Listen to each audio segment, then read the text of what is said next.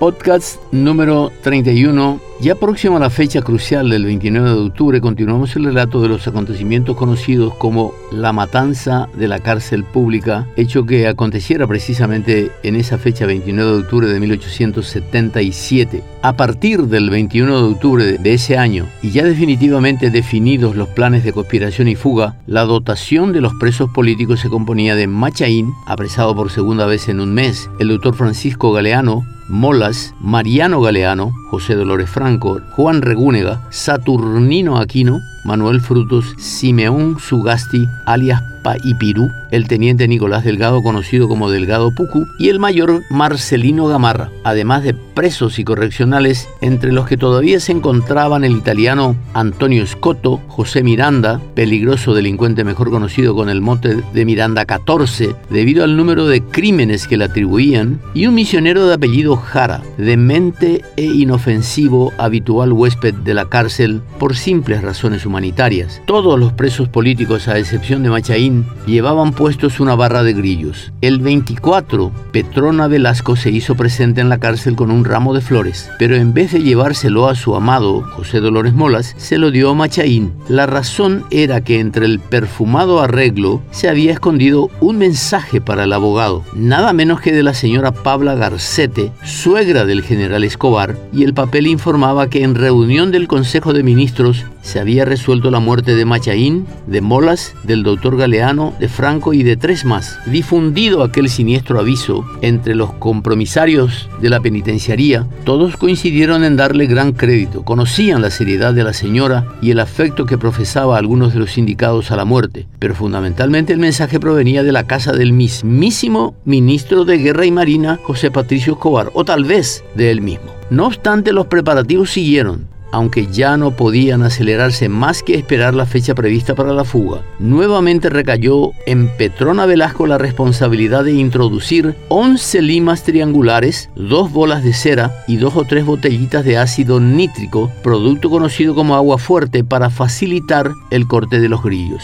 El procedimiento se realizó en la tarde del 28 de octubre y como todavía disfrutaban de la libertad de circular por el patio, Molas los hizo enterrar frente a su celda para mayor seguridad al caer esa tarde y cerrarse las celdas, podría decirse que toda la ciudad estaba al tanto de los preparativos, del golpe o de la fuga, y del posible asesinato de los presos. O de todas las cosas al mismo tiempo, no se sabía muy bien qué, pero se palpaba una generalizada convicción de que algo grave iría a ocurrir aquella noche. En la mitad de la tarde, la misma madre de José Dolores Franco pidió a un amigo que avisara a su hijo que no participara en la sublevación proyectada, que se abstuviera de todo por temor a los avisos de muerte que le habían pasado también a ella. El amigo concurrió a la cárcel, no se menciona el nombre de esa persona, pero se trataba aparentemente de Héctor Francisco de Cut y pasó el aviso, no solo a Franco, sino también a Molas y a Machaín. Aunque totalmente consciente del peligro que corrían, este estaba tranquilo. No concebía que el gobierno pudiera alimentar intenciones que no se atrevió a abrigar ni el mismo dictador Francia contra sus procesados del año 20 de asesinar los dormidos.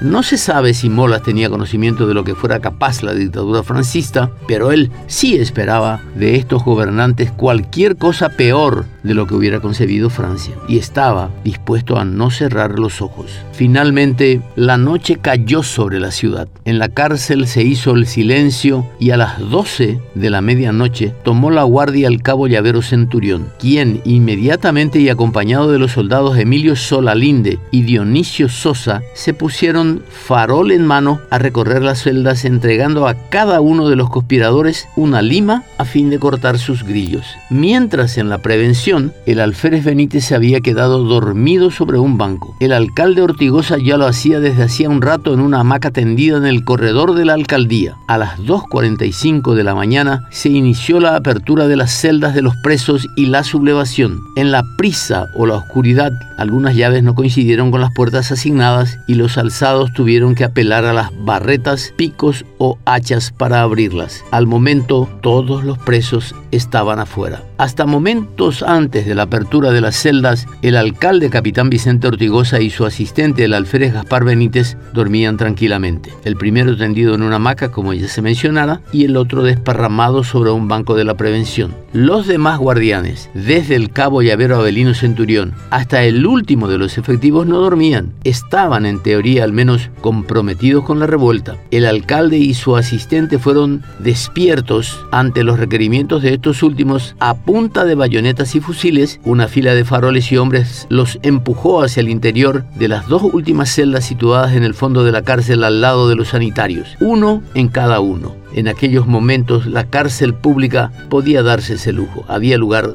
de sobra. No pasó media hora después de esta primera medida para que todos los presos estuvieran libres de grillos, a excepción de José Dolores Molas, Mariano Galeano y Antonio Escoto. Los de acero especial que aprisionaban las piernas de Molas, regalo de la viuda de Emilio Gil, no cedían a las exigencias de la Lima. Galeano ni intentó quitarse los suyos. Había resuelto no acompañar la acción porque tal vez prestara atención a las varias advertencias recibidas desde fuera de la prisión durante los últimos días. Después de pasar a la celda de Molas a comunicarle su decisión, volvió a la suya y ya no volvió a salir. A Escoto no le entregaron ninguna lima. Comprometido como estaba con el movimiento, esta aparente omisión lo dejaba inerme y sin posibilidades de escape. El hecho mismo que se le colocaran los brazaletes de hierro en los tobillos le había indicado que sus captores no le consideraban un preso común, sino político, por lo que sin lima y con grillos quedaba expuesto como ninguno a la más que segura represión a desatarse posteriormente. Tampoco debiera descartarse que los mismos guardias, cuyo cargo había quedado la distribución de las limas se encargarían de realizar su propia selección de evadidos, determinando a quién entregar aquellas indispensables herramientas. Se cobrarían tal vez cuentas anteriores con el criminal italiano acusado este de dar muerte a dos de sus connacionales. Ante las dificultades de Molas, Marcelino Gamarra se hizo cargo de tomar las primeras medidas. Este personaje, ex sargento mayor del ejército, fue llevado a prisión por desinteligencias con el general Escobar. Un problema de perspectiva. El ministro de Guerra y Marina veía la realidad desde el Palacio de Gobierno, mientras que Gamarra veía la cara oscura de la misma realidad desde los montes de Barrero Grande junto a Rivarola, a quien por otra parte apoyaba. Resultado, el sargento mayor fue dado de baja y después fue preso. Como puede notarse, el de Gamarra era un problema ya común en el ejército paraguayo de entonces. Puesto en la circunstancial posición de jefe, una de las primeras órdenes impartidas por el oficial fue la de que el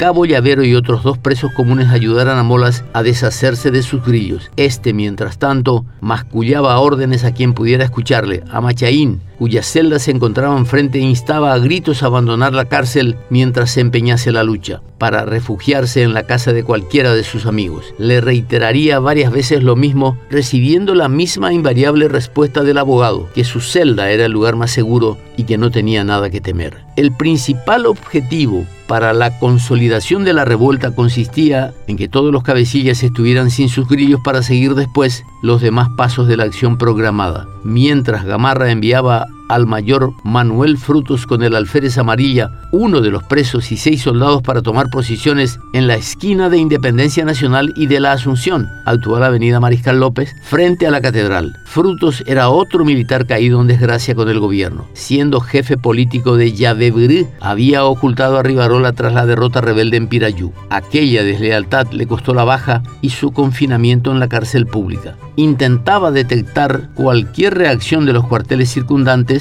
Gamarra destacó igualmente a dos guardias de la cárcel, el cabo Pantaleón Villalba y el soldado Valentín González, a que vigilaran los alrededores. Sin embargo, ni bien estas patrullas ganaron la calle, empezaron a denotarse las fisuras del operativo, pues la ansiedad por obtener la libertad habría silenciado muchas de las deficiencias, las que por la misma ansiedad tampoco fueron corregidas. El entusiasmo por llevar adelante el plan sin medir todos los inconvenientes o carencias hizo que algunos resortes del mismo dependieran exclusivamente exclusivamente de la limitada confianza o temeridad de los responsables de la acción. Como demostración de lo afirmado, podrá colegirse que después de tomada la cárcel, aquella fuerza amorfa de presos y cancerberos sin armas y sin orientaciones precisas, en vez de generar alguna clara disposición de lucha, sencillamente abandonó el lugar ese fue el caso del soldado José Ferreira, quien, recién enrolado en la guardia y sin ninguna tarea asignada, se limitó a ejercer el sentido común. Fue a la prevención a recabar órdenes. Como no encontró a nadie, salió a la calle y cruzó hasta la policía a dar parte de que algo irregular estaba ocurriendo en la cárcel pública. No fue el único. En el momento en que Ferreira daba su informe